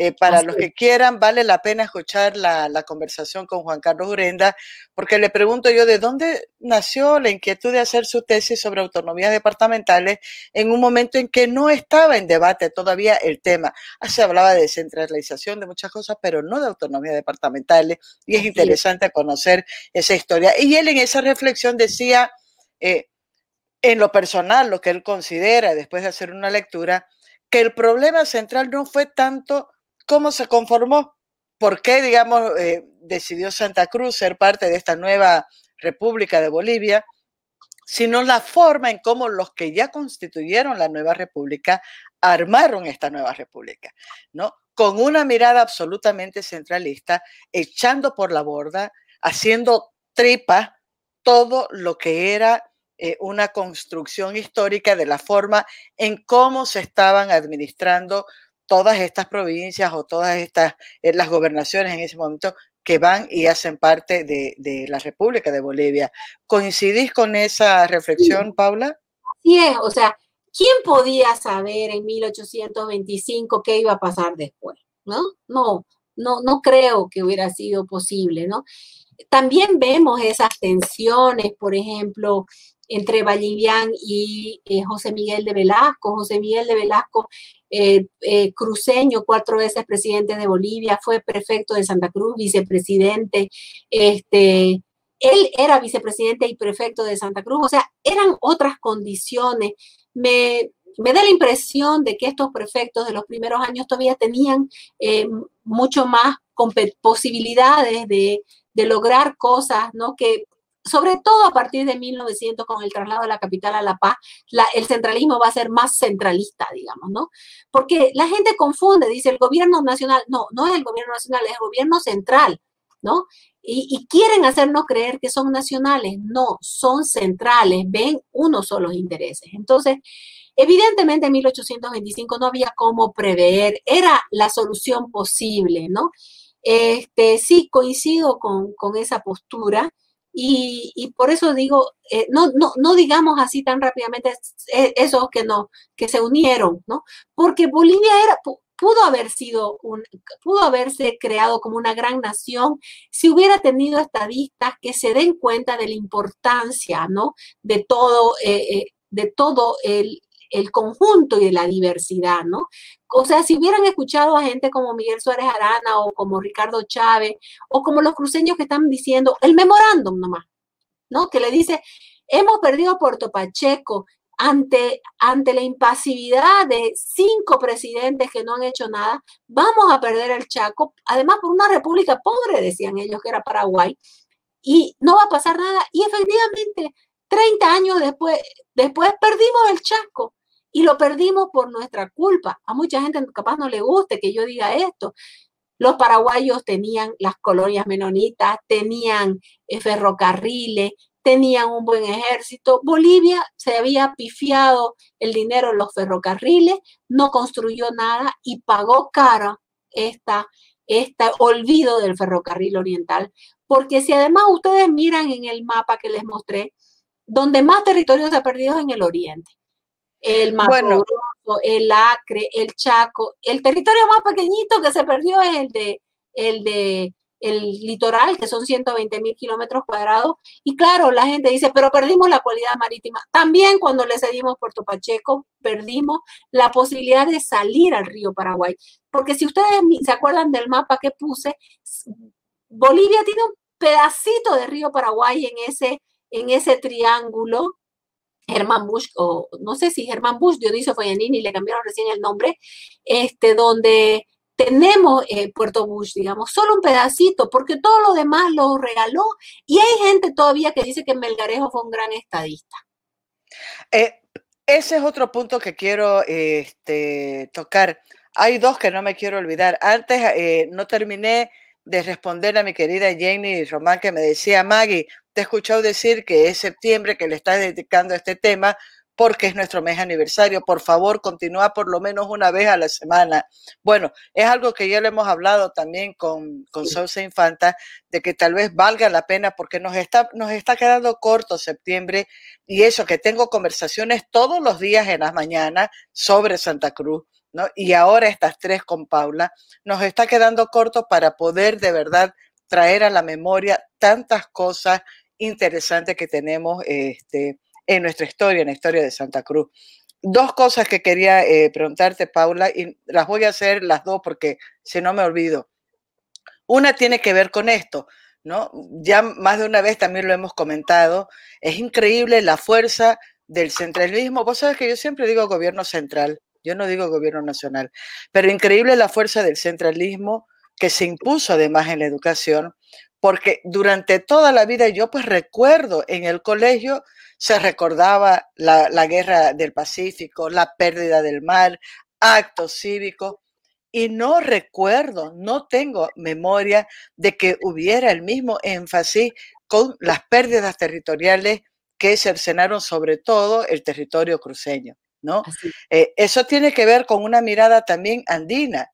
Eso es este número uno y que creo que es importante poner en valor. Señores, se perdió mucho y se perdió más incluso en este lado. Entonces, por favor, pónganlo también en la historia, ¿no? y lo, segundo, perdón, para que no me olvide anotarlo, porque si no me voy a olvidar, la segunda pregunta que te quiero hacer es que vos has puesto un énfasis también interesante de que ya en su momento, pese a que éramos eh, un territorio pobre, población abandonado, casi el patio trasero de, Bolivia, había una población que era muy, muy significativa en el tema electoral. Era una plaza importante, ¿no? Y acá era importante ganar en Santa Cruz para asegurarse la presidencia, cosa que ahora sigue en debate o está por lo menos en, en, la agenda. Eh, ¿Por qué ese, ese, esa importancia electoral? Yo puedo creer que tengo la respuesta, pero te la planteo vos la pregunta. No se este, pudo notar o no pesó en los gobiernos que se han alternado en, el gobierno central. Eh, hemos visto presencia de, vos lo has nombrado a Velasco, podemos acordarnos de Germán Bush eh, y saldrán otros más, pero no ha sido una presencia determinante, ¿no? Es más, yo creo que a lo largo también de todo este periodo, incluso hasta ahora lo vemos, desde este gobierno central, desde las élites que han mantenido el, poder desde finales de 1800, eh, hay una guerrita sistemática, una campaña sistemática de sembrar más bien discordia en la unidad del Oriente Boliviano. ¿no? Eh, veo que hay mucha rabia, yo escucho, eh, hemos hablado una vez incluso eh, del tema de Beni con Santa Cruz, ¿no? Esta mirada retorcida cuando deberíamos de estar prácticamente en, en, una misma casa con las divergencias que tienen que haber, por supuesto, pero en una misma casa. Bueno, primero, evidentemente las pérdidas en el Oriente no se enseñan, pero creo que al, digamos, si uno lo mira a la distancia, nosotros los de aquí no tenemos, no hemos desarrollado un rechazo al otro, digamos, ¿no? Nunca he visto un rechazo de los cruceños a los paraguayos, pese al, desastre que fue la guerra del Chaco. Nunca he visto un, rechazo de los, de los cruceños a los brasileños, ¿no?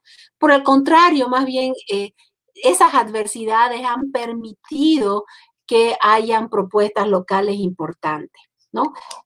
Yo, mira, por ejemplo, te doy el ejemplo, en las elecciones de 1896, este, Severo Fernández Alonso se presenta con Rafael Peña, este, Rafael Peña era un político conocido en Santa Cruz, el que escribió La Flora Cruceña, no es nada mío por si las dudas. Este, no es que, por si las dudas, no, nada que ver. Este señor va como primer vicepresidente y mira, solo eso le hace que eh, eh, Severo Fernández Alonso gane en Santa Cruz, ponerle con cuatro mil votos y el otro tuvo mil, ¿no? ¿Y cuál era la diferencia? Se llamaba Rafael Peña, porque los cruceños pues veían, ¿no? Los cruceños esperaban que a partir de esa, esa, esa presencia dentro del Estado pudieran de alguna manera eh, salvar ese desastre económico que se veía, ¿no? Sin embargo, de ahí se da la guerra federal, se traslada la capital de Santa Cruz a, perdón, de Sucre a La Paz, y este, ahí ya va a haber más bien todo un dominio de Pando, Montes y todos los presidentes, ¿no? Paseños. Probablemente lo más duro de este periodo es el de Bautista Saavedra. Bautista Saavedra este, en 1920 decide no construir el ferrocarril a Santa Cruz, sino una, una carretera. Esto causa problemas, huelga de jóvenes, de estudiantes, de profesores, de, de todo, porque el ferrocarril para los cruceños del ferrocarril era la modernidad, la salida de la pobreza, como decía Rómulo Gómez en su, eh, magnífica, poesía, ¿no? Eh, cuando dice que cómo los cruceños amaban a los extranjeros porque le contaban lo que aquí no había y que no había posibilidad de que haya, ¿no? Entonces creo que e, esa figura de, Bautista Saavedra, que además es, es, un momento que se están rearticulando las élites paseñas, ¿no? Es un reacomodo de esa élite y que no, nos postergue. Como digo, primero llega el, el avión. ¿Y por qué? Porque en Santa Cruz había una importante migración alemana que eh, estaba sacando goma elástica que salía por Puerto Suárez y los alemanes más o menos tenían casi el monopolio del comercio en Santa Cruz, ¿no? No habían ni ingleses ni, ni, ni, americanos, tanto así, Mari, que en 1926 hay una, un intento de colonizar la zona de la Gaiba, los, viene una, un grupo importante de ingleses, pero pues no pueden sobrevivir y de ahí le mandan una carta al rey de Inglaterra pidiendo que los saque de, Incluso hay un libro que se llama El infierno verde, escrito por un autor, eh, Julian, ahorita se me dio el apellido. Que Aurelia Miguel lo busca. Eh, eh, que cuenta toda la historia, Infierno no verde se llama este Miguel, él cuenta la historia de estos, de estas de esta colonia inglesa en Santa Cruz, ¿no? En La Gaiba. Entonces, como te digo, la presencia alemana era fuerte y llegó, llegamos primero al avión, primero llegó el avión antes que el, la carretera o que el ferrocarril. Me parece también muy interesante el dato y vale la pena, eh, la gente que está escuchando también, los tranquilizo, todas las conversaciones que estamos teniendo quedan como registro, las pueden volver a escuchar las veces que quieran. Es más, les pedimos de verdad, y no como un favor a nosotros, sino que creemos que es valioso, puedan compartirla. Yo estoy contenta porque mi profe de educación cívica, que es Carmen Celia Gutiérrez, está escuchando siempre todas las conversaciones. Eh, ayer me mandó un mensaje preguntándome si hay posibilidad de que estas conversaciones, estas charlas que estamos teniendo con vos, Paula, se puedan traducir después en pequeñas cápsulas con los mapitas, etcétera, para eh, compartirlos en el aula. Y yo creo que eh, no me puedo adelantar todavía, ¿no? Hasta que no madure una cosita que ya se está trabajando, pero tranquilizo a todo el mundo diciendo, sí, se van a enriquecer, esto no va a quedar simplemente en una conversación, ya está trabajando Paula en un proyecto muy interesante, para tranquilidad de todos. Pero me, me parece interesante este dato, el dato de que Andrés Ibáñez eh, apoya a Daza, ¿no? Lo apoya en la campaña, ayuda a que Daza gane y que este tipo, iba a decir una mala palabra, pero voy a guardar la compostura. Eh, ni bien asume el poder, lo primero que hace es tirarle una patada a Andrés Ibáñez y pone a otra persona ahí. O sea, digo, ¿cómo las cosas se repiten, Paula? Dios. Sí. Más de lo que una cree, más de lo que una cree. Ese mensaje que una gran, amiga mía, Loreto Correa, Vera. Te iba a eh, compartir ahorita también. Eh, gracias, Lore, por escucharnos. Yo sé que siempre la escuchas a Maggie, a Carlos. Este, yo creo que sí, pues, ¿no? Tu pregunta es así, es un hecho, ¿no? Eh, es una eh, diplomacia 100% centralista. El año pasado hubo aquí un, un, evento donde se, que era un evento internacional y se trataba el tema con este, gente que venía de otras partes, ¿no? Y cuando le dije al que lo organizaba, ¿y por qué no invitó a Paraguay si para nosotros la salida por el río Paraguay es fundamental, el corredor bioceánico? No, porque no estaba en su, en su imaginario, ¿no? No, no, no existía, digamos, la posibilidad de salir por el Paraguay no existía, era solamente eh, el Pacífico. No sé, Maggie, ¿qué decís vos? ¿Qué dicen tú, la, los que están viendo? Si quieren en, eh, si quieren, este, vemos un ratito ese video, solo porque creo que hay que entender lo que hace 100 años se vivía, que no sé qué piensan. Yo creo que vale la pena, ¿no, Miguelito?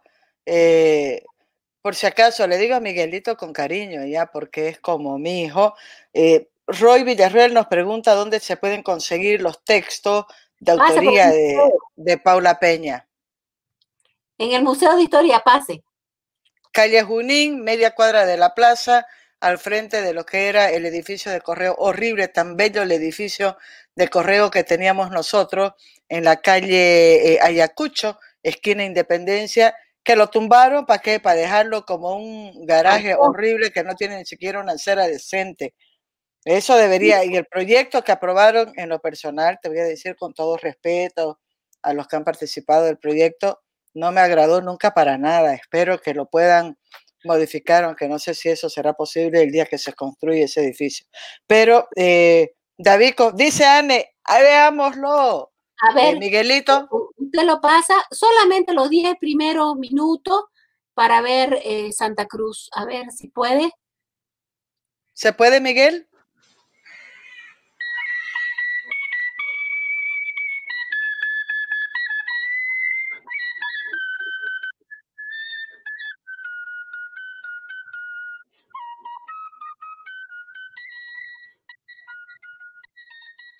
Después de la Revolución Federal de los Igualitarios, que concluye con el fusilamiento de Andrés Ibáñez, en 1877, la ciudad de Santa Cruz de la Sierra continuaba inmersa en una profunda crisis económica, debido a la falta de una política del gobierno central, de desarrollo e integración del oriente boliviano al resto del país. Santa Cruz era una ciudad de 18.000 habitantes, donde estos vivían sin los servicios básicos, de agua potable, luz eléctrica y salud.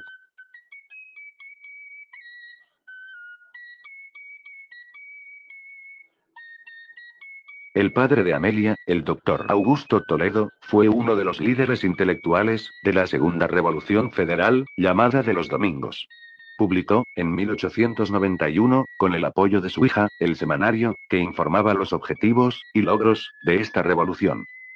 Esta crisis económica causó una masiva migración de los cruceños a Mojos, Beni, para trabajar en la goma y la castaña.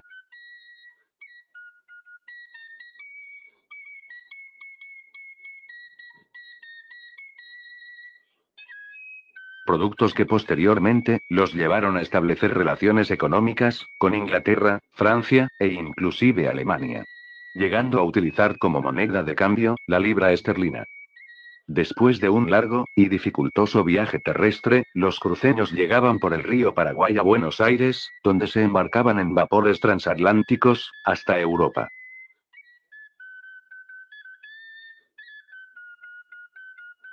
La Sociedad Roca Hermanos, conformada por Augusto, Jesús, y Crisanto Roca Pinto, fue de las primeras empresas pioneras, en la exportación de goma, al viejo continente.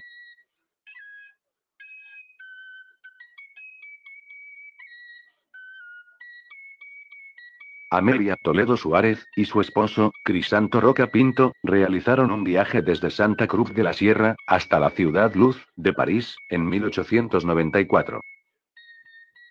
Viaje que es registrado, por Amelia Toledo, en un diario, donde, en un estilo ordenado, terso, describe las experiencias vividas, relatando cada uno de los lugares, por los que transitó, y las personas que encontró, y conoció.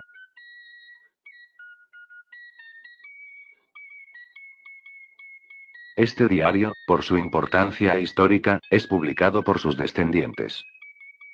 El presente documental ha sido elaborado con fragmentos del citado diario de viaje, presentando el resultado de toda una investigación fotográfica sobre hechos y lugares que visitó la autora.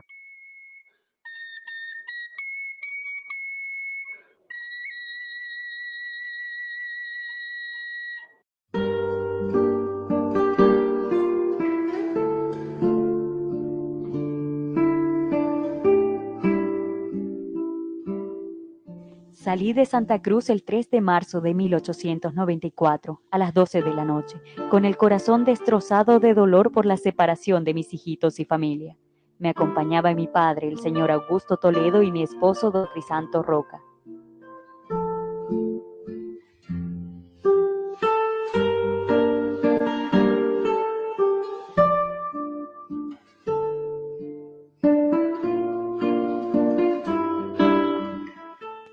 5 a las 7 de la mañana seguimos viaje con felicidad. A las 10 del día llegamos a la casa de don Pedro Justiniano, en las inmediaciones del Río Grande.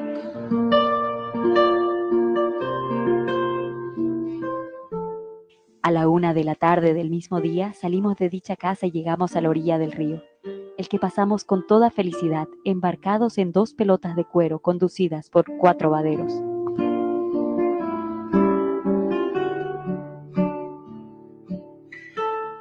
El 7 a las siete y media seguimos viaje, muy triste y afligida por la separación de mi padre y mi hermano, quienes quedaron en su casa del río. Seguimos viaje a lomo de bestias en una noche tenebrosa por la oscuridad y la lluvia que caía. A las 10 de la noche llegamos a la Pascana Cañada Larga, a casa de don Manuel Castro, donde fuimos muy bien recibidos por los dueños de casa.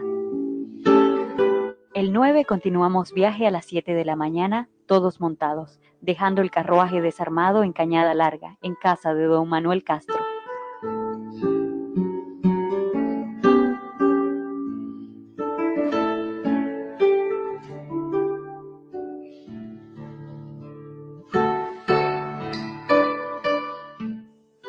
El 13 el sol era muy fuerte, Salimos a las dos y media de la tarde con dirección a San José, donde llegamos a las ocho de la noche y nos alojamos en casa de don José Chávez y señora.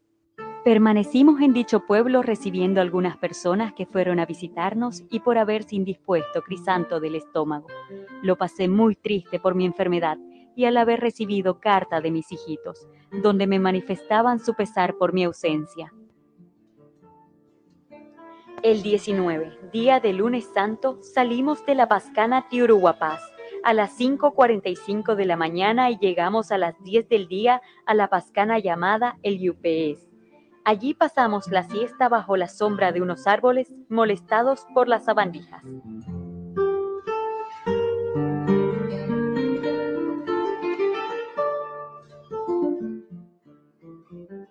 El 22 continuamos la marcha hasta las 10 de la mañana, hora en que llegamos a la pascana llamada Tucabaca, lugar ófrico y tenebroso por la afluencia de los salvajes. Nos alojamos en una choza de motacú sin paredes, lugar de mucha sabandija. Se preparó un temporal tan fuerte que hasta rayos subieron. Nos resguardamos de la lluvia que caía a torrentes bajo el toldo, en el que se veía una nube de mosquitos. A las dos de la tarde, fastidiados por la sabandija, resolvimos pasar la banda del río embarcados en pelotas de cuero, como en efecto lo hicimos. A las tres y media de la tarde salimos de aquel punto infernal y a las 8 de la noche llegamos a la pascana llamada Santa Ana. El 24 salimos de aquel lugar a las 5 a.m. Llegamos a los fangos y resolvió Crisanto pasar aquellos malos pasos embarcado en una pelota de cuero, tirada a la cincha de un buey. De esa manera salimos a la banda sin ninguna novedad. El 26, por el camino muy malo, lleno de agua y de barro, sufrí un golpe por haberse emposado el caballo. A las nueve y media llegamos a la pascana llamada Los Yacuces, con ramada de palma, en la que encontramos a don Pedro Ramírez con su recua de carros.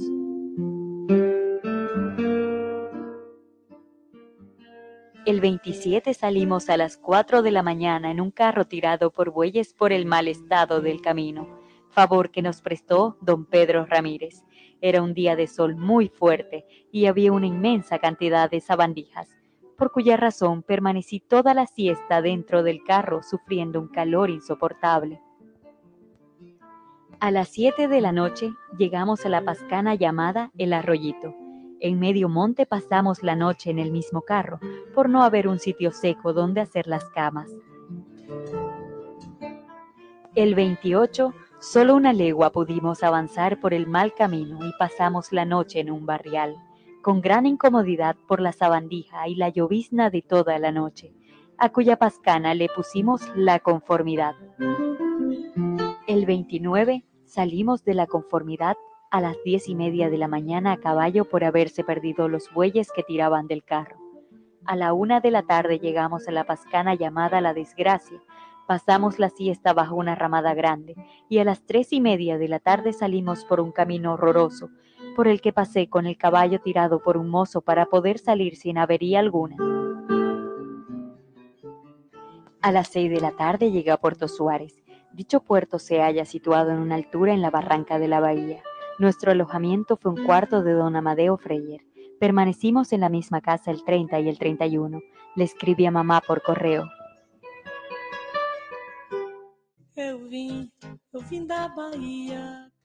El primero de abril, a las 5 de la mañana, nos embarcamos en dirección al puerto de Corumbá, en compañía de don León Velasco, a bordo de una falúa o bote de zinc a remo que era de la aduana.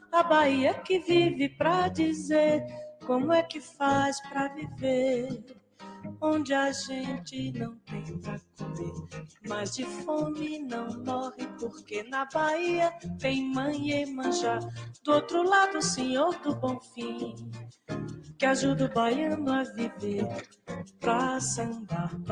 Llegamos a las nueve y media de la mañana, después de cuatro horas y media de navegación. Al llegar al muelle sufrí alguna impresión al considerarme en país extranjero lejos del mío y a mucha distancia de mi familia.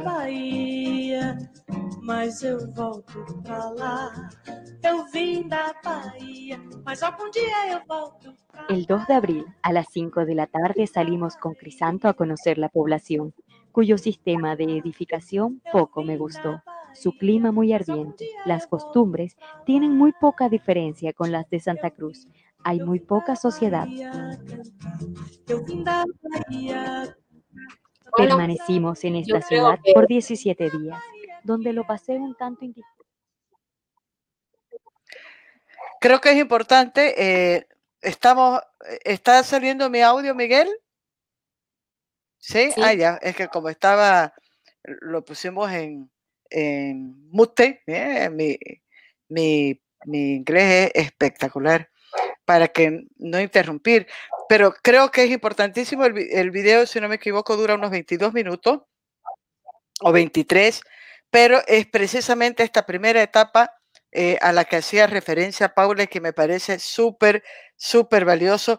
No sé si podemos pasar, esto está colgado en YouTube, eh, Paula, si podemos compartir al pie de la entrevista para que la gente que tenga curiosidad lo pueda ver o, no es posible. O sea, si está en YouTube, pues está en YouTube, ¿no? No, yo no sé, porque en realidad esto lo hizo la familia Roberto Landívar Roca el hermano del ingeniero Jorge, ellos publicaron el, el diario de su, de su eh, abuela y el diario lo venden con el CD. No sé si está, no sé si Miguel lo, pasó, el que, el, no sé si está en YouTube, ¿no? Pero a mí lo que me parecía importante es que veamos lo que era Santa Cruz de la Sierra, cómo se vivía. Y mire, pues ahorita está pasando, por ejemplo, Asunción, ¿no? Claro, Asunción es la capital de un país, pero Corumbá es un, pueblo olvidado del Brasil y las grandes diferencias que hay entre una ciudad como la nuestra y en ese mismo momento. Pero además, si uno puede hacer relación, yo creo que le voy a preguntar a Jorge cómo es, porque también este, estamos ahorita compartiendo, es eh, un material que tiene Paula Peña, este, forma parte de, de un trabajo de la familia Landívar Roca, que me parece valiosísimo yo no puedo con mi carácter, no sé qué voy a hacer. Creo que ya estoy muy obsesionada con el tema del habla oriental, pero eh, sí le voy a preguntar a Jorge por qué hay esta voz de un español en la introducción. Eh es que no, parece, es una voz de la computadora. Sí, sí, sí, es una voz de la computadora, pero que hubiera sido interesante eh, una, una voz narrando con, no sé, con un acento más más nuestra por la temática, ¿no? E incluso algo que me llama también mucho la atención y el otro día me olvidé de comentarle a Paula, ese es un problema sobre todo en la gente joven, pero veo también a muchos viejos hasta de mi, de mi generación que eh, de repente resulta que ya no pueden pronunciar la L, ¿no? Es calle, es lluvia, este, pero en fin, eso no tiene que ver con el tema aquí, es mi januchera ya de, de este, una cama que va a cumplir 59 años y que tanto obsesionada con el tema. Pero he visto que los jóvenes también, porque el otro día entrevisté a David Sapiencia, que tiene 30 años y está en la misma onda que estoy yo con 58, o sea que no creo que tenga que ver mucho con, con la juventud o con la vejez, pero en fin, no es el tema. Me parece bellísimo. Eh, digo, qué imágenes, qué imágenes esa. Este, yo por suerte recuperé, pensé que la tenía perdida, mi, te dije, ¿no? Mi colección. Así es, buscando, abriendo rumbo de Gabriel. Abriendo surcos. Claro, abriendo surcos, perdón, de Germán Gabriel Arana. Abriendo surcos, que aquí también hay muchísimas este, fotos de la época, artes que me parecen súper interesantes, pero eh, eso es este, eh, material para otra charla. Eh, increíble, increíble la pobreza. Y yo te iba a decir, Paula, no solamente en relación a lo que era ya Asunción, sino también en relación a lo, que era La Paz y a lo que era eh, Charca, o Sucre después. No, sin duda. E, este, ellos tenían hasta en, 18, en 1925, en el momento de la revolución del ferrocarril o nada, eh, ellos tenían tranvía, tenían agua, tenían luz eléctrica, hasta Tarija, ¿no? Probablemente Trinidad eh, no, pero Santa Cruz no tenía, no tenía pues ni luz eléctrica, ni agua, ni pavimento, ¿no? Era realmente muy penoso. Y bueno, tan penoso hasta las luchas cívicas, digamos. Es impresionante que eso podemos profundizar en la conversación que vamos a tener mañana. Quiero eh, decirle a la gente que nos acompaña, eh, mañana es nuestra tercera y última jornada de este ciclo de tres charlas. Ojalá podamos extenderla, ya vamos a ver cómo negociamos con Paula después. Eh, pero mañana a la misma hora, 8 de la noche, vamos a hablar eh, momentos más emblemáticos de un siglo de lucha cívica y políticas cruceñas. Paula Peña, nuestra historiadora, va a abarcar el periodo de 1920 a 2020, pensando incluso en 100 años, ¿no? Para poder este, cerrar un, ciclo. Y es un salto, ya lo vamos a ver mañana, ¿no? ¿Qué salto el que hemos dado del 20 al 2020? Y me voy a quedar con algo que me decía hoy Oscar Serrate, eh, te ah, anticipo, te anticipo que este, no me ha costado tampoco convencerlo.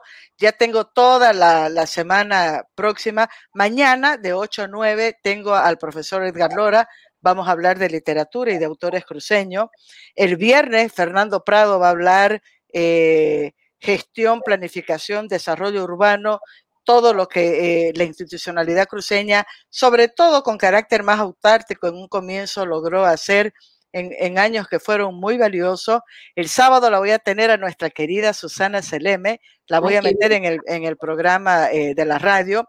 Con ella vamos a hablar de eh, política, políticos, líderes, liderazgos cruceños en la política. Este, y el lunes ya lo tengo, Nino Gandarilla, el martes Oscar Serrate, que va a ser espectacular. El miércoles, Germain Caballero, que ojalá confirme eh, una, una, entrevista a dos con la alcaldesa de Santa Cruz, eh, de Santa Cruz de la Sierra de Extremadura. La vamos a hacer eh, de manera paralela.